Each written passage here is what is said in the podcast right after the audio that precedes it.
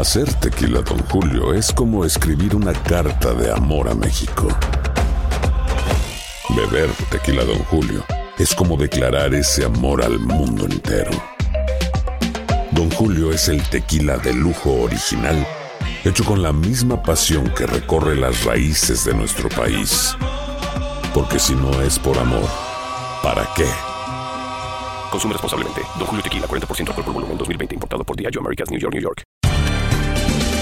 Bienvenidos al podcast de Buenos Días América, la revista radial más completa para los hispanos. Política, salud, economía, tendencia y deporte son algunos de nuestros temas. Bienvenidos.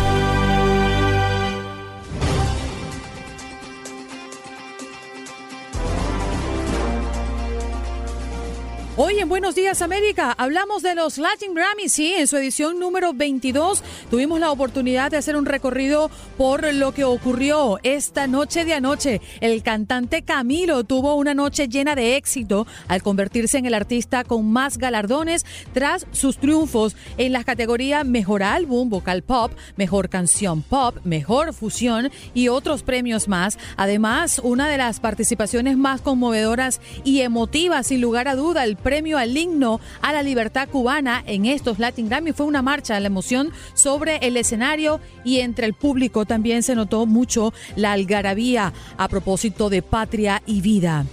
También en Buenos Días América conversamos con Janet Rodríguez, nuestra corresponsal de Univisión desde la Casa Blanca, cumbre de líderes de Norteamérica en esta magna casa. Nuestra conversación con la doctora Idilco Rodríguez. Ella es sexóloga. Intimidad después de los 50. Max Andalón para hablar del repechaje de la Liga Mexicana y también el profe Bracamonte nos acompañó para hablar de las transmisiones a través de TUDN y TUDN Radio.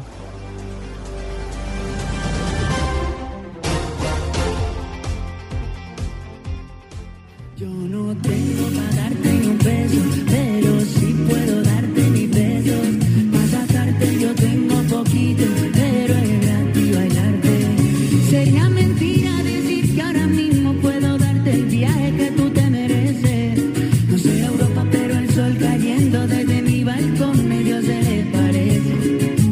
Y yo que tú no me acostumbraría a estar aquí en estas cuatro paredes. Haría todo por comprarte un día casa con piscina si Diosito quiere. Yo no tengo Bueno, ya de este lado tenemos casa con piscina. Pero Camilo se convirtió en el artista más ganador del Latin Grammy 2021, Eric. Oiga, señores, Camilo se hizo, oiga, se llevó, el, se llevó ese gram, grafo- eh, gramof- Fono. Gramófono. Cuatro veces, diez nominadas. diez- claro, tenía bien. diez nominaciones y se llevó mejor canción pop, mejor fusión, interpretación urbana. eh, bueno, el, el tipo se fue cargadito, cargadito a casa y además Presentación en familia y discursos una muy gran, bonitos. sí, ¿sí? una gran presentación y pues sobre todo eh, gritando a todo a toda voz eh, viva Colombia que precisamente es de donde él viene. eso le iba a decir. A mí me emocionó sobremanera escuchar ese sentimiento patrio. Obviamente, lo digo como colombiano, ver el cariño, el amor, la pasión con la que este muchacho se refiere a Colombia le hace erizar los pelos a cualquier colombiano, máxime cuando estamos tan lejos de nuestra tierra y máxime yo que hace ocho años no visito mi país. Sí, no, no, no, y salió al escenario allí en Las Vegas a poner a todo el mundo a bailar con esa canción Vida de Rico y además que sí que también está muy buena las dos, dos temas. De hecho, notaron sobre la cama del primer, eh, la primera escenografía que había una palabra escrita, no sé si llegaron a ver. Sueño. Su- soñar. Soñar. Muy interesante porque precisamente era, es de lo que él constantemente habla en sus entrevistas, que él soñaba, él quería, él, so- él quería llegar allí, precisamente hecho, llegó y ahí está. Canta sus Cuatro. canciones en esa habitación, se va para otra habitación Eso. y regresa, se tira en la cama Tal y cual. la cara de felicidad como si soñando todo lo que vivió en el Latin Grammy. La verdad es que muy Pues, bonito. Sí, bien porque va a seguir soñando. Yo hace un rato le contaba a Andreina Eric que yo a Camilo lo conocí en el año 2007. Él era un muchachito, tendría Y tú un 8, hombre de 50 por ahí. 8, 9 años. Yo ya era un hombre viejo. Él acababa de ganar un reality en Colombia eh, llamado El Factor X, el, el Factor XS por Small eh, del canal RCN. Y en aquella época, siendo un niño de menos de 10 años o rondaba los 10 años máximo, ya él hablaba de ese sueño de fama, ese deseo de comerse el mundo, como lo está haciendo hoy en día. Él supo construir ese camino al éxito, pero lo construyó con pasión y con sueños, sobre Así todo. mismo, y no Ella es una. Perdón, adelante. No, adelante, adelante. No, no, no, que iba a No, terminar con la canción, pero dale. Usted, los hombres, porque hoy es el Día Internacional del Hombre y los hombres van primero en este programa hoy. No, lo que quería contribuirle a eso que dice Juan Carlos es que Camilo no solamente produce para él, sino que también contribuye con otros artistas, que, eh, inclusive su esposa, eh, y y ayuda a otros. O sea, ya él, él tiene la experiencia y sabe que, es- que hay que ayudarse, hay que darle la mano a los que vienen detrás para llegar a lo que él ha llegado, que sin duda pues ha sido eh, grandísimo. No, estos son cuatro, o sea, se llevó cuatro a casita. Qué Sí, rico. Está chévere, está chévere, me parece bien. De ¿Le 10 aumentan el 4, sueldo? me parece, no, ¿No? va a ganar más porque, porque todo el mundo lo quiere. No, pero es Escuchen que- este tema que creo que lo tenemos al fondo, cuando dice, me tienes ahí, bobito. Ay, me encanta. A ver. Ándale, Camilo, cántamela. En discotecas, carros y diamantes. Entonces puede que para ti sea insignificante. La vida de rico. No es vida de rico. Él no la tiene, bueno, sí ya la tiene. ya la tiene.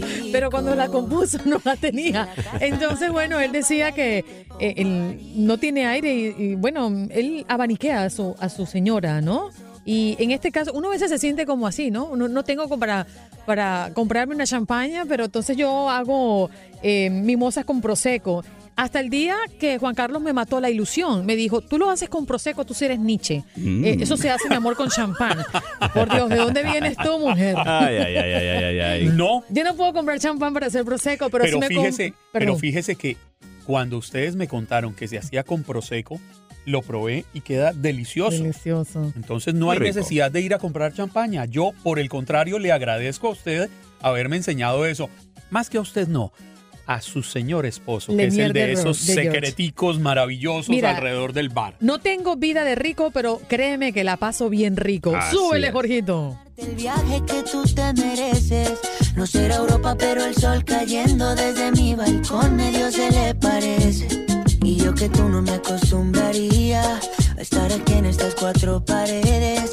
Haría todo por comprarte un día casa con piscinas y Diosito.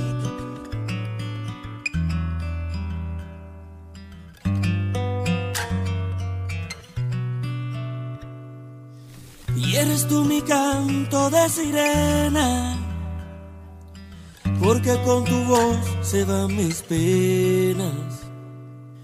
Y este sentimiento ya es tan viejo, tú me dueles tanto aunque estés lejos. Hoy yo te invito a caminar por mis solares Para demostrarte de que sirven tus ideales Somos humanos aunque no pensemos iguales No nos tratemos Este tema va dedicado a todos los presos políticos injustamente en Cuba y en especial a Luis Manuel y a Michael Osorbo que no están aquí presentes físicamente pero sí presentes en nuestros corazones. ¡Viva Cuba libre! ¡Cuba la casa! Que celebramos si la gente anda deprisa Cambiando Che Guevara llama al tipo la divisa Todo ha cambiado, ya no es lo mismo Entre tú y yo hay un abismo Patria y vida es una canción que habla de eso. Yo lloro porque no se pueden imaginar lo que hemos sufrido. Yo, como mujer compositora, he tenido amenazas de todo tipo. Me tumbaron hasta mis redes sociales, eh, nos quitaron el vídeo de YouTube. La canción molestó muchísimo y solo habla de derechos humanos. He tenido amenazas personales con mi niño recién nacido.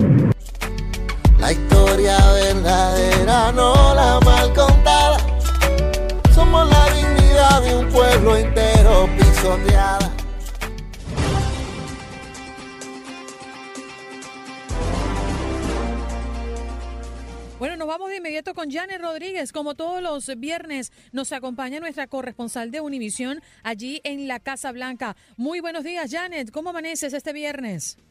Muy buenos días. En desacuerdo con lo que dice Juan Carlos de su figura, pero Juan Carlos es muy bello por dentro y por fuera. Así que no sé de lo que está hablando. ¿Verdad? Janet, es que estas son las cosas de las que Andreina Gandica lo convence a uno de tanto repetírmelas, pero le agradezco la generosidad de sus palabras. Usted sabe que el cariño es totalmente correspondido. Muchas gracias. Cuénteme, aquí Washington está cargadito de noticias. Ah, pues imagínese. No, Andreina, aunque usted no lo crea, no todos los días a uno el, plat- el amor platónico le dice usted es bonito por dentro y por fuera. Por eso te digo, vas a ir Hoy, feliz hoy. El fin de semana, este resto de año, que no me bajen de la nube. Bueno, ay Dios mío, de la nube no se bajaron los tres mandatarios en esta cumbre que se desarrolló el día de ayer. Eh, Janet, ¿qué fue lo más importante en esta conversación entre los líderes de Estados Unidos, México y Canadá?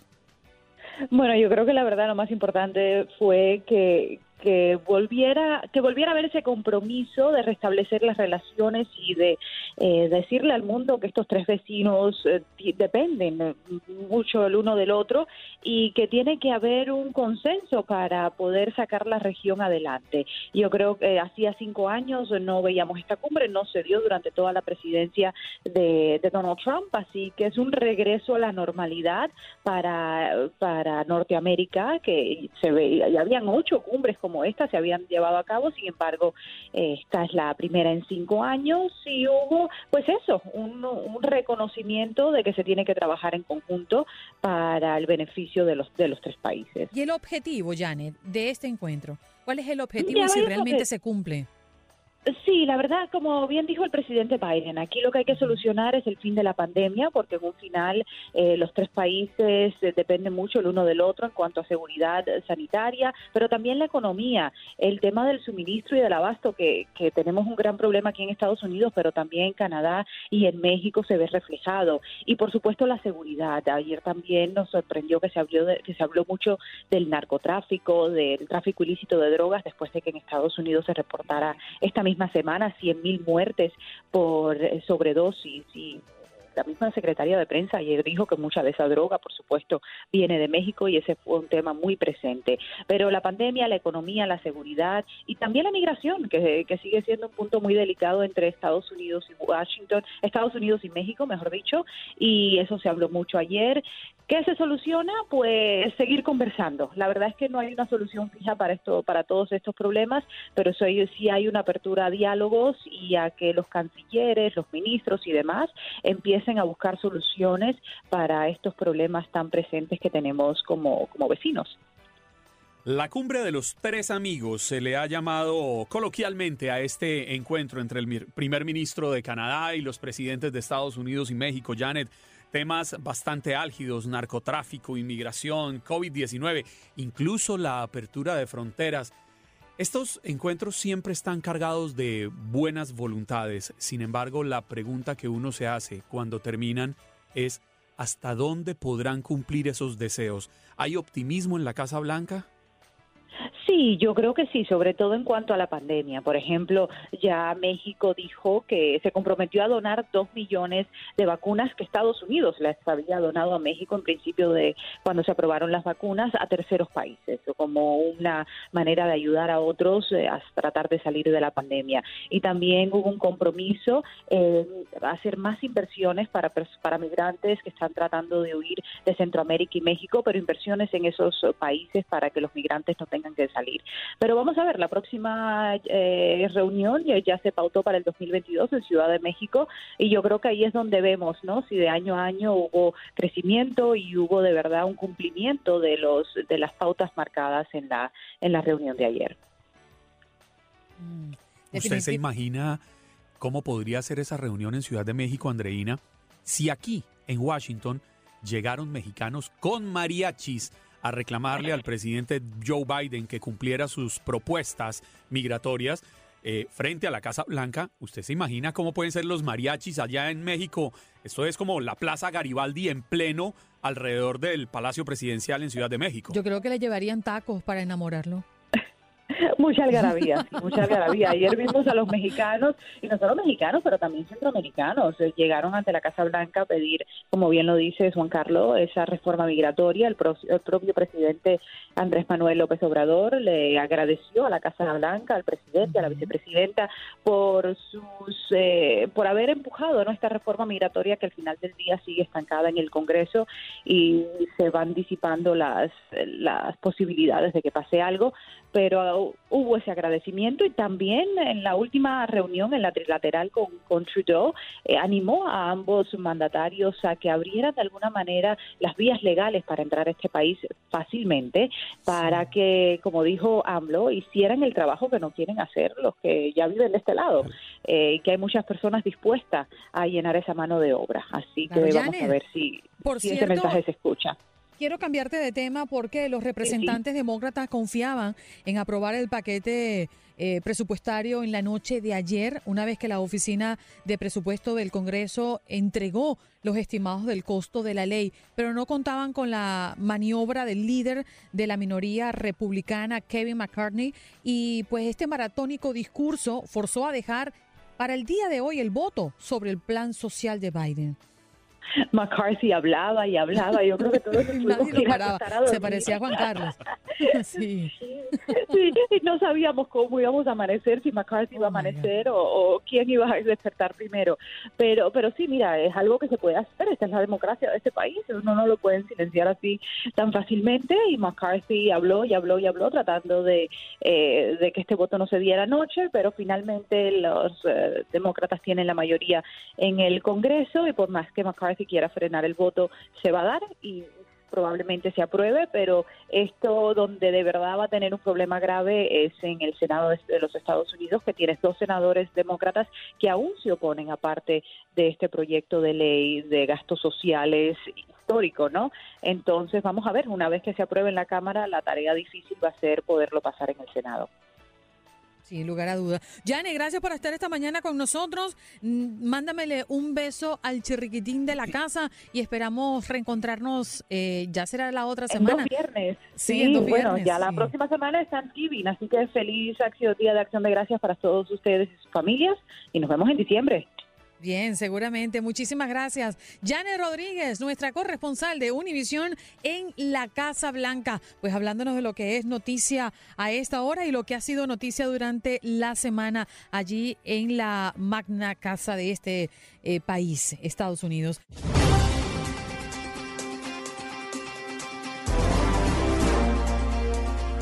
Vámonos con la doctora Idilco Rodríguez. Ella es sexóloga porque una encuesta reciente de University of Michigan eh, ha revelado que el 40% de los encuestados de entre 65 y 80 años dijeron que llevan una vida sexual activa y más de la mitad de quienes tienen pareja indicaron que todavía tienen relaciones íntimas y entre quienes tienen 50 y un poquito más otro estudio revela que hasta el 91% de los hombres y el 86% de las mujeres son sexualmente activas. Doctora, buenos días. ¿Esto usted que recibe paciente constantemente lo siente real? Muy bien, buenos días. Es totalmente real, es increíble, sorprendente cómo las personas a partir de los 65 adi- cada vez a una vida sexual activa y muy activa. Eh, eh, tienen la, ellos han creado una vida eh, eh, sana, una- eh, se preocupan mucho por una buena alimentación, hacer ejercicios, eh, buscar tratamientos hormonales para aumentar el alivio de la vida sexual y tienen una vida sexual intensa impresionante realmente. Además, que a esta edad las personas ya tienen más madurez para empezar a interrelacionarse con más calidad en, en cuanto a la relación sexual, sorprendentemente. Otro factor importante es que hoy en día, por ejemplo, los hombres a esta edad son económicamente muy fuertes, muy estables, y esto les permite empezar a buscar relaciones, y de hecho tienen bastantes relaciones con varias personas por su, por su problema, su, su sostén económico, y les permite eh, tener eh, relaciones con varias mujeres al mismo tiempo, de hecho. Por esto es sorprendente la cantidad de enfermedades de transmisión sexual que ya existen a esta edad, que antes era inexplicable. En el caso de las mujeres, todos podemos ver cómo las mujeres se cuidan, cómo se preocupan por una buena alimentación, cómo han agregado a sus vidas una, una imagen donde ellas eh, se preocupan más por arreglarse, por estar totalmente activas en, en Sí. cuanto a ejercicio. Y, y- y a esta edad, independientemente de, cómo, de la edad que usted tenga, si usted tiene una calidad de vida, duerme suficiente, se alimenta bien, hace ejercicios, busca tratamientos, suplementos de hormonales, usted, su vida sexual se mantiene increíblemente. A mí me dijo- sorprendió una vez, yo tuve que hacer un programa. Sí, dígame. Sí, perdóname que la interrumpa. Quería, quería una vez- hacerle una, quería hacerle una pregunta. ¿Nos escucha? Sí, le escucho perfectamente. Hace unos días teníamos un, un debate aquí en la mesa de trabajo alrededor del tema de qué evita que las parejas tengamos una vida sexual activa, saludable. Y yo decía, Bueno. miren, la realidad del mundo, el trabajo, el estrés, pero los hijos. Resulta que cuando ya pasa uno los 50, 55 años, 60, pues ya no tienes estrés, ya casi que tiene su vida económica resuelta, ya lo que hizo hizo, ya los hijos se han ido de la casa. ¿Qué tanto esto influye, esa tranquilidad, el reencontrarse solo con la pareja para reactivar ese, ese fuego que de pronto se iba apagando? Bueno, a esta edad, como todos sabemos, nuestros hijos ya se fueron, ya tienen sus vidas, estamos solos, estamos jubilados y tenemos 100% el tiempo para nosotros. Muchas parejas es el momento que dedican para incorporar todas las actividades que antes no podían porque no tenían tiempo y esto incrementa muchísimo la, la vida de parejas y además poder dedicarse al romance, cosa que a veces antes no tenían tiempo. Otra cosa muy importante, a esta edad son totalmente, como decía anteriormente, estables económicamente. Entonces pueden darse la facilidad de visitar lugares románticos, compartir, por ejemplo, cruceros, eh, viajar juntos en el coche, viajes largos y compartir un romance maravilloso, compartir lo que hablaba el otro día con la chica, que pueden compartir actividades en el carro, jugar. Otra cosa, a esta edad las personas han, madurado y han aprendido mucho la incorporación de juguetes sexuales para también aumentar y satisfacer lo que es la vida sexual. Entonces, todo este círculo de situaciones aumenta muchísimo el intercambio entre ellos y la vida sexual. Fíjate que, doctora, es eh, eh, eh, AARP eh, publicó en un artículo que las mujeres son menos propensas que los hombres a llevar una vida sexual activa. ¿Qué quiere decir eso? Sí.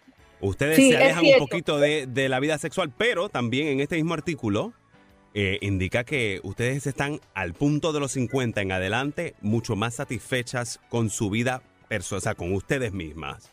Eh, Sí, es, es importante, por ejemplo, hay, hay estudios y todos sabemos, bueno, los profesionales sabemos que los hombres tienen generalmente el nivel de testosterona muchísimo más alto que las mujeres y a esta edad demandan mucho sexo. Me ha pasado, por ejemplo, en consulta que hay mujeres que dicen, autor, él está todo el día encima de mí y yo no puedo, no quiero, me tiene agobiada. ¿Qué hace el hombre? Busca afuera. Y es verdad, porque a esta edad a muchos hombres todavía tienen un nivel de tos- testosterona alto. Además, es muy frecuente que ellos buscan tratamiento hormonal y entonces no, no le dan eh, participación a la pareja y el hombre está disparado y la mujer está un poquito más bajo. Entonces, es importante que a esta edad los dos busquen ayuda con respecto a un suplemento o tratamiento hormonal. Doctora, me llamó mucho la atención porque usted dijo hace un rato que la madurez jugaba a favor de que esto eh, se cumpliera, ¿no? De, lo que hablamos de las estadísticas un poco más temprano. Pero también me pregunto, ¿el tiempo influye? Porque quizás muchas de estas personas ya no trabajan o al menos no tienen un trabajo a tiempo completo, sino que tienen un part-time porque no se quieren quedar en casa, porque estuvieron acostumbrados a trabajar todo el tiempo, ya no tienen muchacho chiquito que atender, como dice Juan Carlos, quizás ya tienen otras prioridades en la vida. ¿El tiempo también juega a favor de ellos?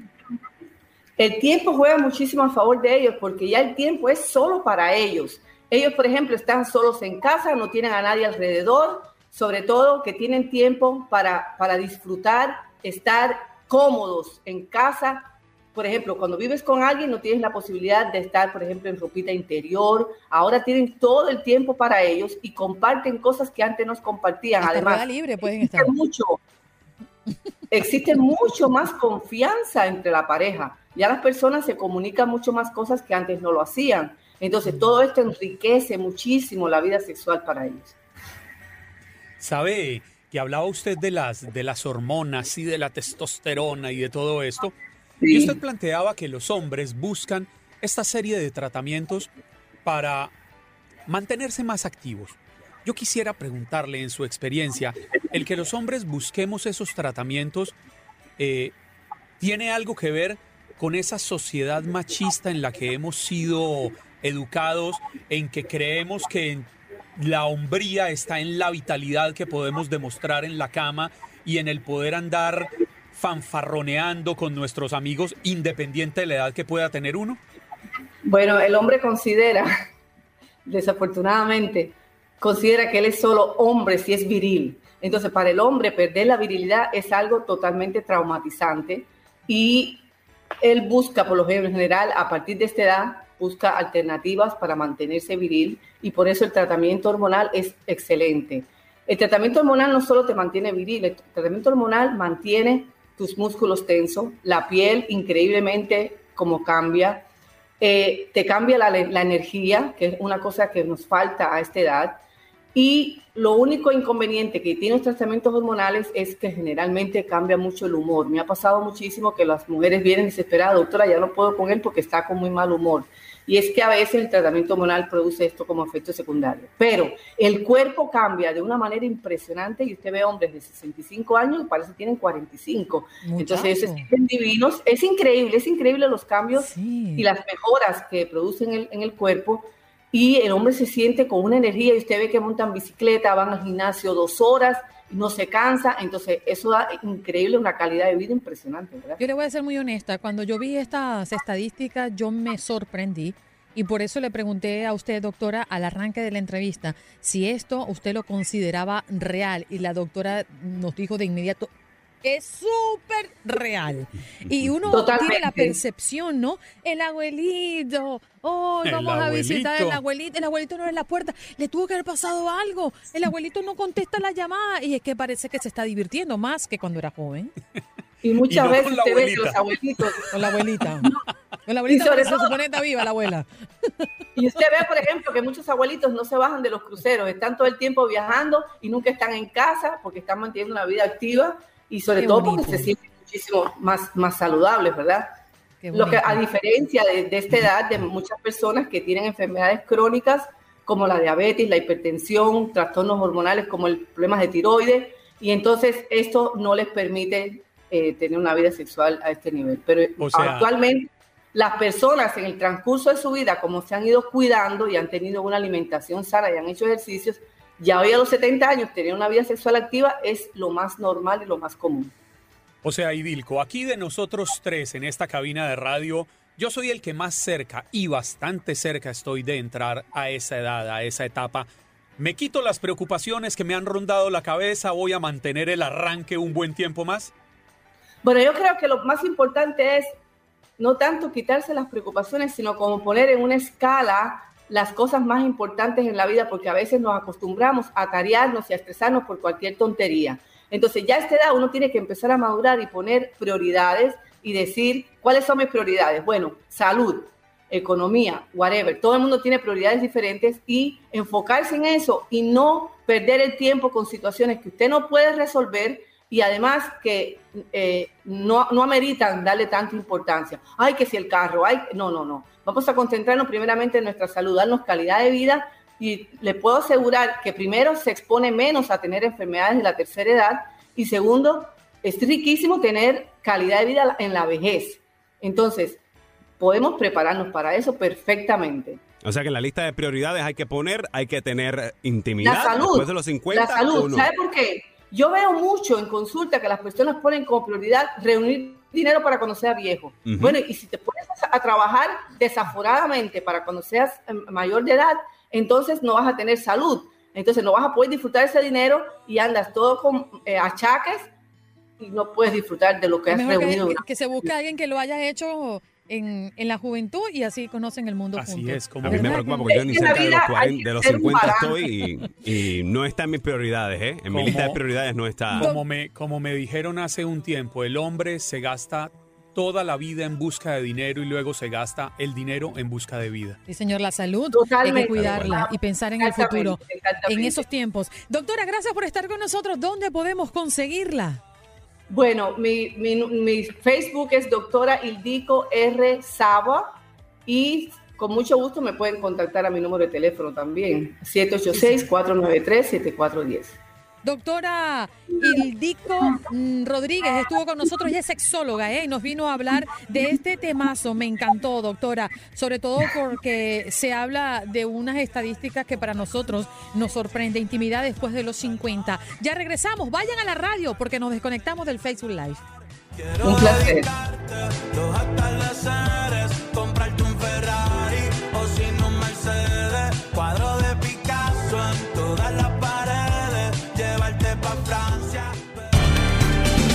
Estás escuchando el podcast de Buenos Días América, la revista radial más completa para los hispanos. Escúchanos en las diferentes plataformas: Euforia, Spotify, TuneIn y iHeartRadio. Tu DN Radio. Vivimos tu pasión.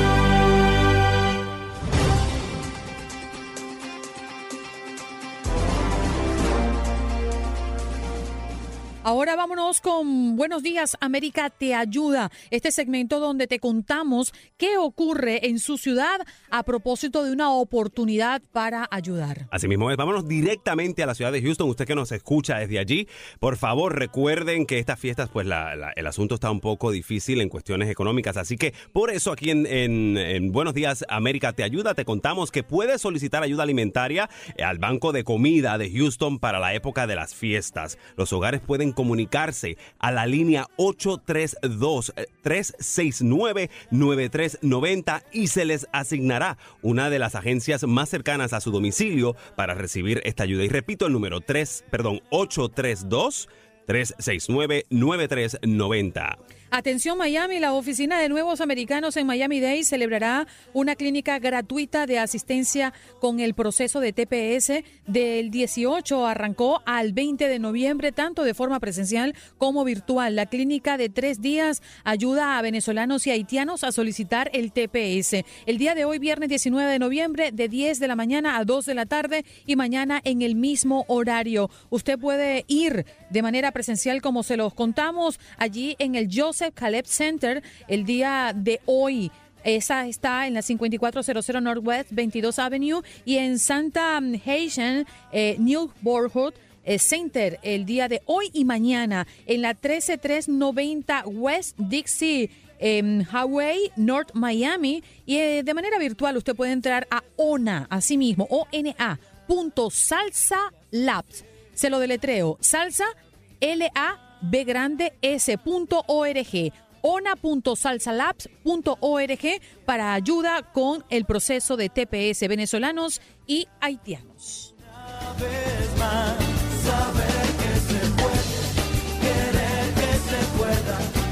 Bueno, los Latin Grammy, sí señor.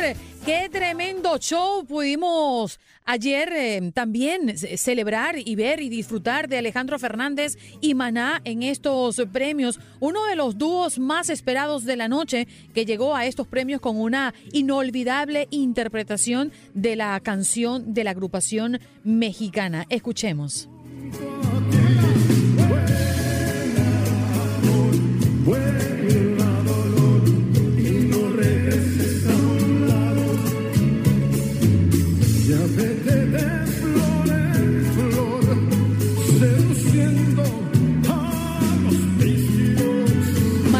Traicionera. Tal cual. Qué bonita la canción. Linda, buena presentación sobre el escenario. La gente se puso de pie a cantar también Mariposa, una canción icónica del grupo Maná, esta agrupación que sin duda nos entretuvo por muchos años y que continúa haciéndolo. Allí estuvieron eh, acompañando, acompañados de Alejandro Fernández sobre el escenario y cómo los escuchaban con esa canción que todos hemos tatareado o cantado si no la sabemos completa. ¿eh? Eh, pues nada, el público se la disfrutó, es lo que te puedo decir de ese, de ese tema. De hecho, fue algo muy sencillo, ellos dos sobre el escenario, la banda precisamente detrás, tocando como siempre de maná y sin duda eh, acoplados a lo que se llama este bonito ritmo. Un, un escenario bastante sobrio, un escenario oscuro en la parte de atrás, con toques naranjas. eh, y el nombre de la canción allí dentro del escenario, Mariposa Traicionera, Alejandro Fernández y Maná. Escuchemos un poco de ello.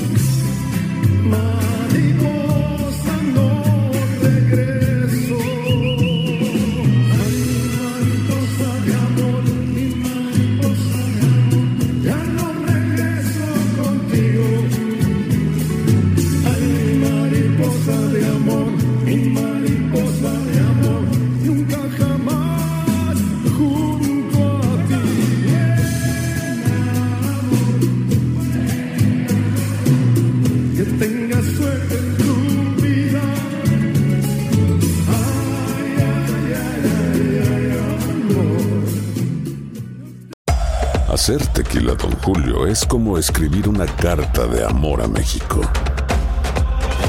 Beber tequila, Don Julio, es como declarar ese amor al mundo entero. Don Julio es el tequila de lujo original, hecho con la misma pasión que recorre las raíces de nuestro país. Porque si no es por amor, ¿para qué? Consume responsablemente. Don Julio Tequila, 40% alcohol por volumen, 2020. Importado por Diageo Americas, New York, New York. Co- co- Como dicen los grandes, la liga se gana partido a partido. Partido a partido. En Buenos Días América, Contacto Deportivo. Listo, Max Andalón, que está con nosotros en este contacto deportivo. Max, muy buenos días. ¿Cómo te encuentras? ¿Qué tal, Andreina? Ya saben, como siempre, eh, un placer. Eh, Pues eh, ya listo para el repechaje de la Liga MX. eh, listo para la actividad, obviamente. Eh, creo que no los puedo escuchar del todo bien. Ajá. Yo si quiere, si quiere yo le cuento, Max. Le digo, mire, Max aquí probando sonido desde Miami. Max, uno, dos, tres. Definitivamente Max no nos oye.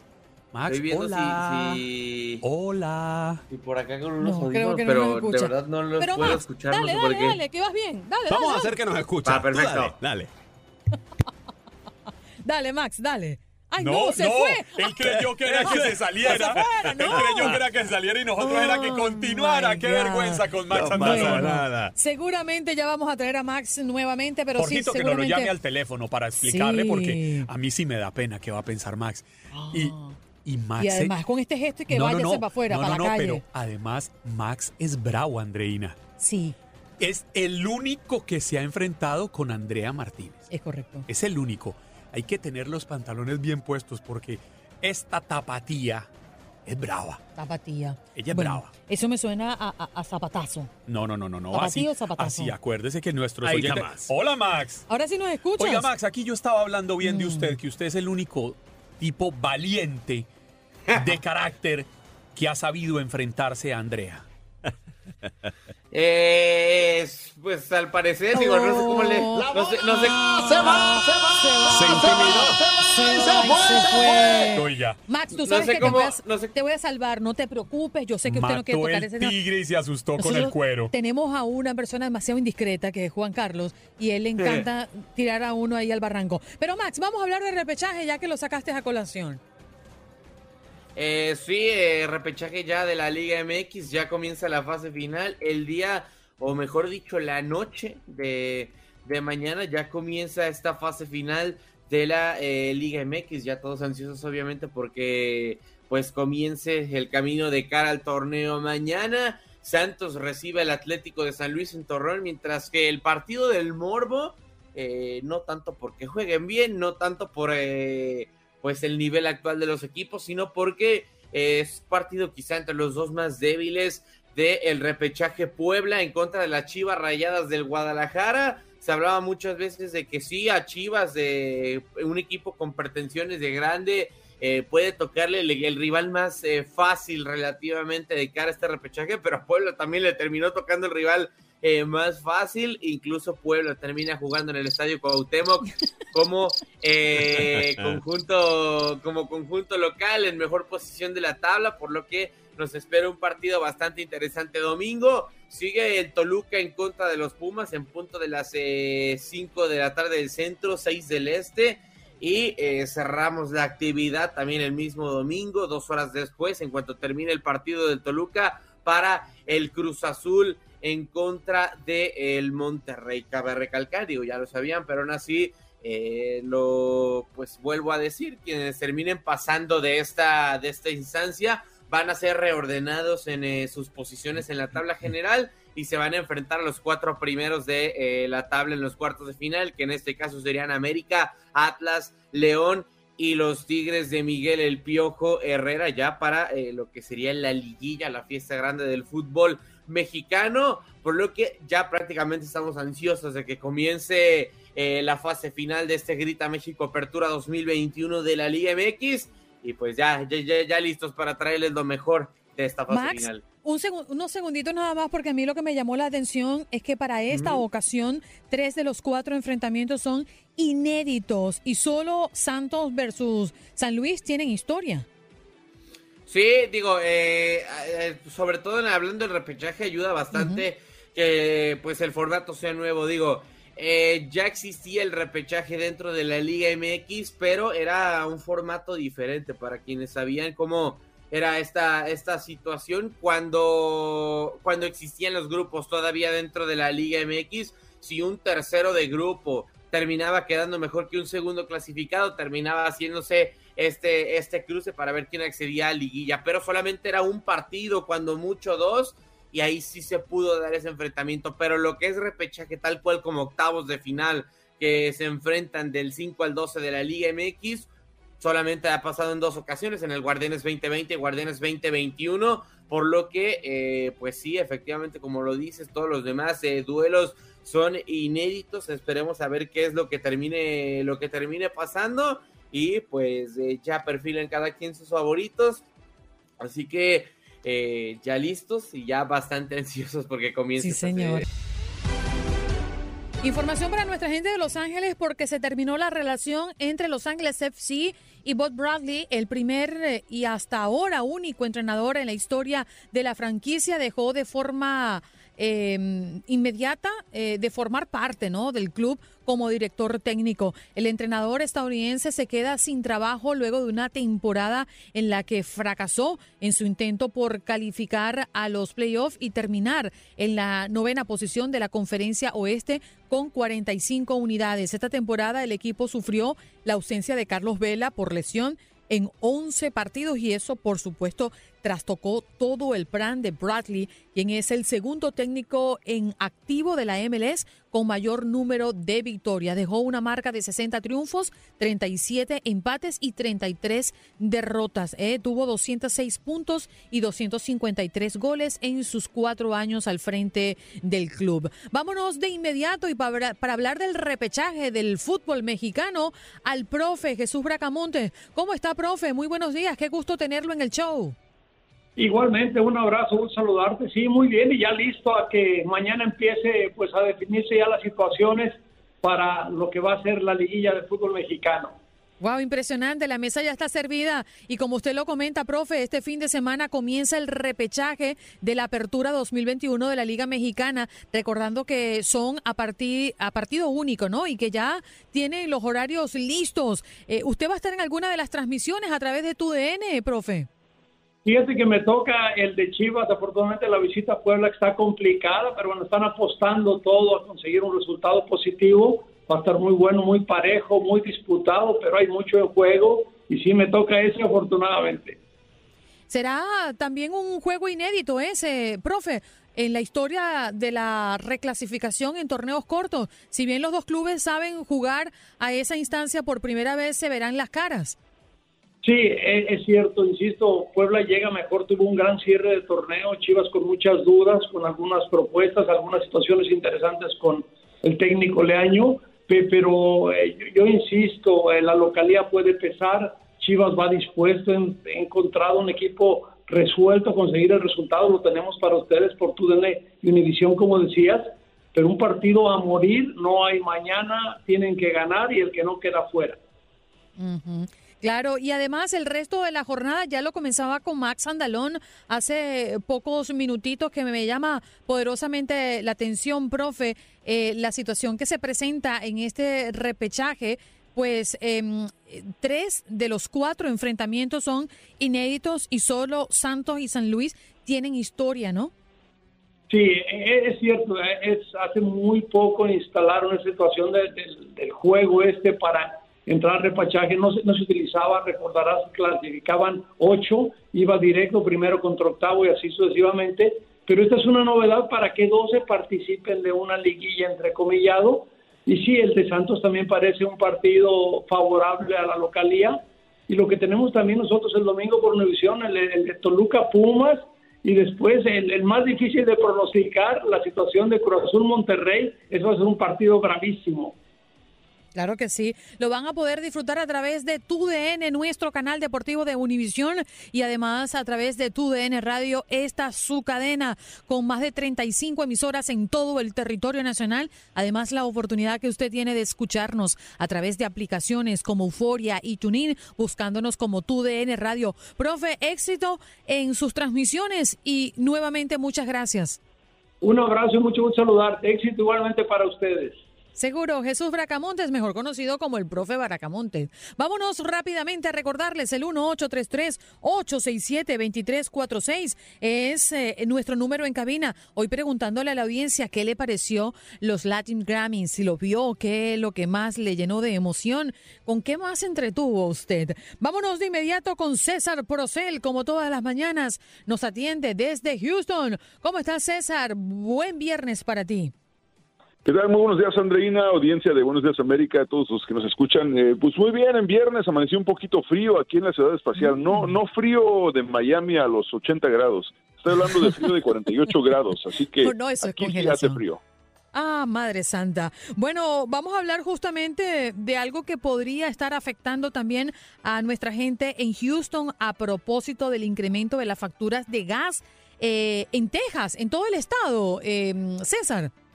Así es, resulta que no sé si recuerden que a principios del año, por eso del mes de febrero, hubo una eh, tremenda tormenta invernal aquí en, la- en- el área de Houston, eh, principalmente en donde miles de hogares se quedaron sin electricidad por varios días, eh, hubo problemas con el suministro de electricidad también y por consiguiente las empresas de gas natural incrementaron el, consumo. Entonces, debido a eso, eh, ellos al parecer se acabaron sus, eh, sus suministros de gas, por decirlo de esa manera. Y son malas noticias esto para los residentes de Texas, porque según los expertos locales, las facturas de gas natural incrementarán el próximo año, ya que la Comisión de Texas aprobó una medida para permitirle a ocho de estos proveedores de gas natural recuperarse de esta supuesta pérdida de 3.4 billones de dólares que tuvieron debido a la tormenta invernal a principios del año. Y al momento de ser azotados por la tormenta invernal aquí en Houston, la demanda de gas natural incrementó ya que no había electricidad, entonces todos prendían las chimeneas, prendían diferentes maneras este, para, para mantenerse un poquito calientitos en sus casas. Eh, esto duró por varios días y el abastecimiento era muy poco. Entonces, en resumidas cuentas, los cálculos le fallaron a las empresas y los que pagan son los consumidores. Óigame, César, pero si tuviera Houston que enfrentar y esa zona de Texas tuviera que enfrentar en este momento una crisis como la de comienzos de este año, que la recordamos perfectamente, ¿hay gas suficiente para abastecer los sistemas de, calefacción ahora que se acerca la temporada fría? Pues mira, el problema no es no es tanto el, el- suministro hacia los hogares. Creo que de que hay suficiente hay suficiente gas para eso. El problema aquí con la tormenta inver- invernal fue que eh, las las empresas proveedoras de electricidad, esta empresa ERCOT creo que se llama, eh, no no tenía la infraestructura correcta, entonces no aguantó los apagones. Eh, entonces, por más que le puedas proveer gas a las calefactores en las casas, si no hay electricidad, no puedes utilizarlos. Entonces ese fue el gran problema con, con eh, varios de los lugares en Texas. Lo que se podría utilizar en ese caso eran las chimeneas, estufas, eh, cosas así que, que utilizan el gas natural, pero lo que utilizaba electricidad no funcionaba para absolutamente nada. Mm. Tenemos noticias a propósito de la tragedia eh, de este festival Astroworld. Parece que ya hay demandas de casi 3 billones de dólares. César. Sí, ya finalmente eh, empiezan a ser ya más eh, formales estas demandas. Un abogado de nombre Thomas Henry entabló una demanda de 2 billones de dólares en contra de Travis Scott, de Drake y demás organizadores de este festival Astroworld, que ha dejado 10 muertos y cientos de heridos en Houston. Entre los demandados están Apple Music, eh, Travis Scott, eh, Aubrey Drake Graham, que es el nombre verdadero del rapero Drake, Live Nation y NRG Stadium. El abogado que está representando a las 282 víctimas eh, eh, fue contratado para representarlos y alega que los organizadores del evento prefirieron ganancias que asegurar el recinto, eh, eh, tomaron, eh, como dicen, atajos para la seguridad y ahora hay consecuencias. Por otra parte, un abogado de nombre Tony Busby, también bastante conocido aquí en la ciudad, entabló una demanda el martes también representando a más de 120 clientes, incluyendo a Axel Acosta, que es uno de los que falleció en el festival. Su demanda incluye también a Apple Music, Epic Music y demás organizadores. La demanda es por 750 millones de dólares. Así que esto va para largo. Tú sabes que esto va a litigación, probablemente a mediación. eh, intentarán llegar a un acuerdo antes de ir a corte, pero alguien va a pagar y yo creo que sí van a ser una, una muy buena millonada la que tendrán que pagar los organizadores de este evento, así como van las cosas. Claro. César, gracias por estar con nosotros esta mañana y esperamos que tengas un lindo viernes. Ah, muchas gracias, igualmente, que tengan bonito fin de semana. Este, me alegra que el día de hoy no estés regañando tanto a Juan Carlos porque ya, ya, ya, ya era suficiente, ya era, necesito un descanso, Juan No, Carlos. pero ya, ya era necesario, ya previo a acción de gracias que me deje descansar. Sí, yo- Sí, no, sí, lo que sí. pasa es que César, te voy a decir la verdad, hoy amanecí bastante em, condescendiente con los hombres, especialmente con Juan Carlos, porque hoy es el Día Internacional de los Hombres. No, Hoy pero- es el Día Internacional no- de no los solo Hombres, eso, entonces César. bueno, imagínate. No, no solo no solo eso, César. Ella no quiere reconocer que la dejó un poquito en shock el que Janet Rodríguez, nuestra corresponsal en Washington, que usted la conoce, que es bellísima, claro. aseguró al aire que yo era bonito por dentro y por fuera. Y Andreina quedó como, uy, aquí qué pasó y ya entonces frenó sus ataques. Pues, ¿No es que dicen que si la belleza es interna hay que pelarnos? ¿Cómo es eso? Ay, Dios mío, querido César, tranquilo. Va- vaya, vaya con Dios, que usted no le teme. Gra- Gracias, que tenga bonito fin de semana. Gracias por acompañarnos en nuestro podcast. Buenos días América. Y recuerda que también puedes seguirnos en nuestras redes sociales. Buenos días AM en Facebook y en Instagram. Arroba Buenos días América. AM. Nos escuchamos en la próxima. Hay gente a la que le encanta el McCrispy y hay gente que nunca ha probado el McCrispy. Pero todavía no conocemos a nadie que lo haya probado y no le guste. Ba-da-ba-ba-ba.